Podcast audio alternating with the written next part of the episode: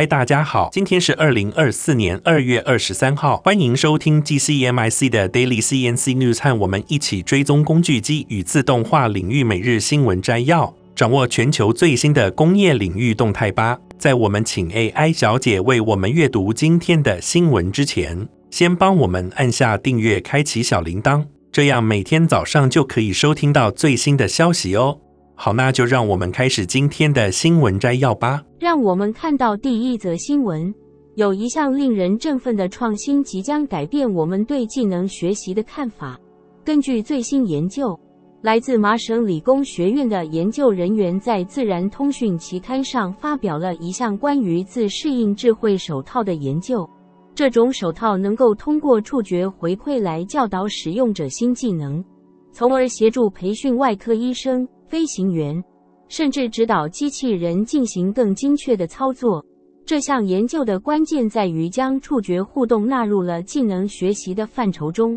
相比于视觉或听觉学习者，有些人更倾向于通过触摸来吸收知识。然而，触觉互动往往难以记录和传输，这就是研究团队努力的方向。这款自适应智慧手套的制作过程相当精密。研究人员使用了数位刺绣技术，将触觉感测器和触觉执行器巧妙地嵌入到仿制品中。这种智慧手套可以向使用者的不同部位发送回馈，引导他们执行不同技能的最佳动作。举例来说，这种手套可以教导使用者如何弹钢琴，通过触觉回馈指导他们按下键盘的顺序。这项研究的主要作者之一陆欧表示，人类通常是通过与周围环境的互动来学习各种技能。然而，触觉互动的感知对每个人来说都是独特的，这也是我们开发自适应触觉回馈的动机所在。通过机器学习代理，这种手套能够个性化地适应不同用户的触觉回馈，使他们能够更好地学习和掌握技能。而这项技术不仅局限于个人技能的培训，它还在机器人遥操作领域展现了巨大潜力。研究人员发现，这种智能手套可以将触觉传递给机械手臂，帮助他们完成更精细的任务，甚至在人类遥操作下，教导机器人固定不同类型的面包而不使其变形。值得一提的是，这项技术还可以应用于虚拟现实领域，为玩家提供更加身临其境的体验。通过智能手套，玩家可以在游戏中感知周围环境，从而更好地避开障碍物。虽然目前这项技术还处于初级阶段，但它的潜力不言而喻。研究团队相信，随着更复杂的人工智慧代理的引入，这项技术将在更多领域发挥作用，从而实现更多复杂的任务。未来，这种智能手套可能不仅限于手部，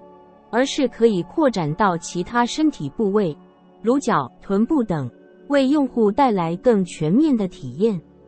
那接下来第二则的新闻，我们将为您带来最新的工业与自动化领域消息。调整局面持续。日本销往中国的工具机订单连续十三个月陷入萎缩。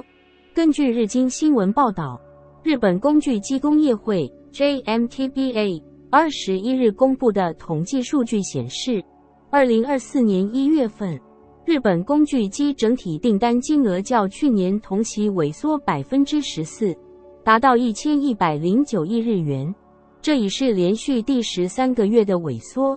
且月订单额创下近三年来的新低水准，内需和外需订单均呈下滑趋势，其中内需订单下降百分之三十，连续十七个月呈现下滑；外需订单则下降百分之六，连续十三个月陷入萎缩。尤其是销往中国的订单额，持续受到调整局面的影响，连续十三个月呈现下滑。JMTBA 会长稻叶善治表示，中国景气不明朗的情况尚未改善，但他也表示对触底的感觉越来越强劲。除了销往中国，销往北美和欧洲的订单也呈现下降趋势，其中销往北美的订单下滑百分之五，销往欧洲更是大减百分之二十。不过，道业擅自也提到了一些正面的预测。他表示，二零二四年下半年半导体、电动车等需求增加，将对工具机需求带来支撑。预估二零二四年日本工具机订单额将较上一年度呈现小幅增长。以上就是关于日本工具机订单萎缩的最新报道，让我们一起关注这一持续发展的局面。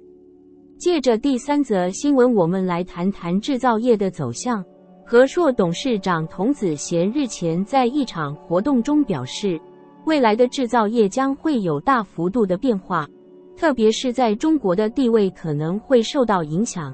童子贤指出，虽然中国仍然是全球最重要的制造基地之一，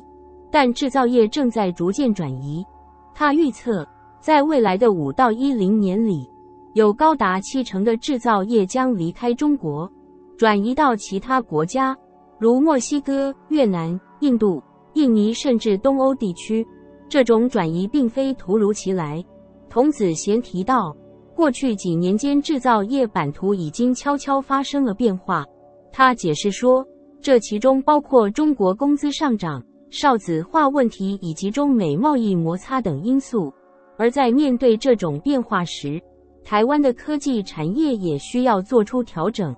童子贤建议，台湾应该朝向更多元的产业发展，如电动车、人工智慧、新通讯技术和新能源等领域，以扩大自己的商机。最后，他强调了台湾需要谨慎应对国际地缘政治的变化，并选择正确的立场，以免受到负面影响。紧接着是第四则新闻，让我们要和大家分享的是一篇关于制造商开卷管理指南的报道，让我们一起来深入了解吧。制造业面临着诸多挑战，特别是在人才招聘和留用方面，COVID-19 的影响以及自动化的发展。给技术工人的招聘带来了新的挑战。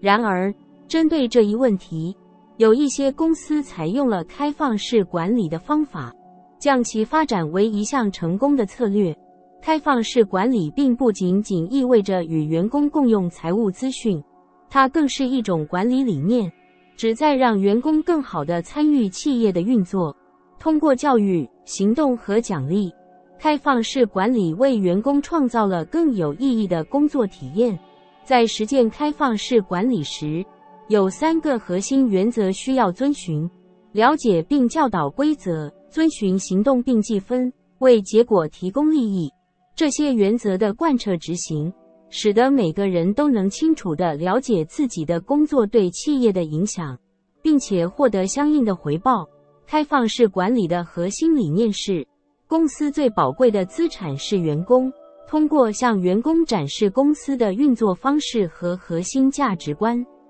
开放式管理赋予了员工更大的权利和参与感，进而带来了更快乐的员工和更好的企业运营。在开放式管理中，每周的全体会议被称为 Huddle，通过中央计分板、简化的损益表展示公司的运营情况。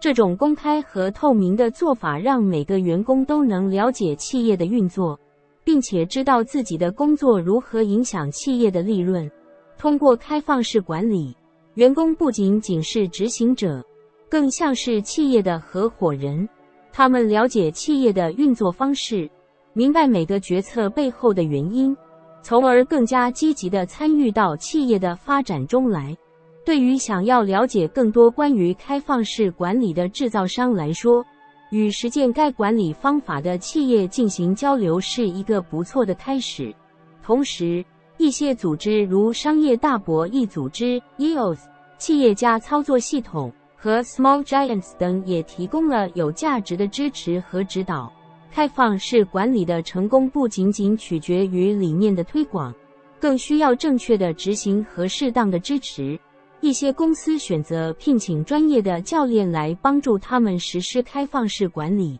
并通过培训和指导使其取得更好的效果。总的来说，开放式管理为企业带来了巨大的变革，它不仅提升了员工的参与度和幸福感，也改善了企业的运营效率和盈利能力。那最后一则新闻，我们要为大家带来一则关于人类心脏复杂性的报道，让我们一起来了解一下吧。人类心脏是一个非常复杂的器官，其力学和生理学一直是科学界的难题。然而，近日加拿大圣朱斯丁医院的研究人员利用 3D 生物列印技术开发了一种新型系统，名为“晶片上的心脏”。可以模拟人类心脏的机械和电活动，从而更好地研究心脏疾病并开发个性化治疗方法。多年来，涉及活细胞列印的 3D 生物列印技术一直在不断发展，成为许多有前途和令人鼓舞的医疗专案的驱动力。这项技术的最终目标之一是开发可移植的器官，以减少等待肾脏、肝脏或心脏移植的患者数量。然而，距离实现这一目标还有很长的路要走。目前主要用于研究阶段，提供了更好的了解特定疾病的替代方案。影响心脏的疾病非常复杂，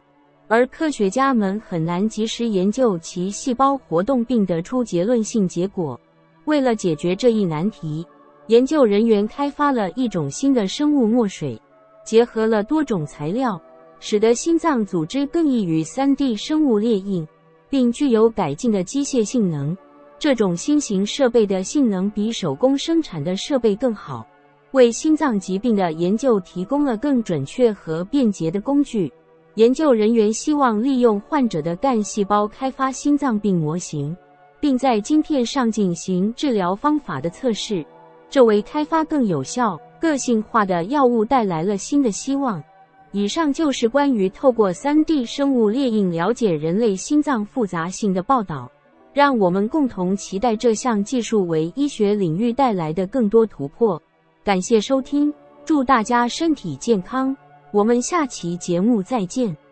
感谢您收看 TCMIC Daily CNC News。工业自动化正在不断的发展，敬请关注我们的节目，我们将持续为您带来最新的科技动态，还有行业资讯。如果您喜欢今天的节目，请给我们一个五星好评或按赞，并在留言中告诉我们您还想了解哪些其他有趣的新闻呢？祝您有个美好的一天，我们下次再见。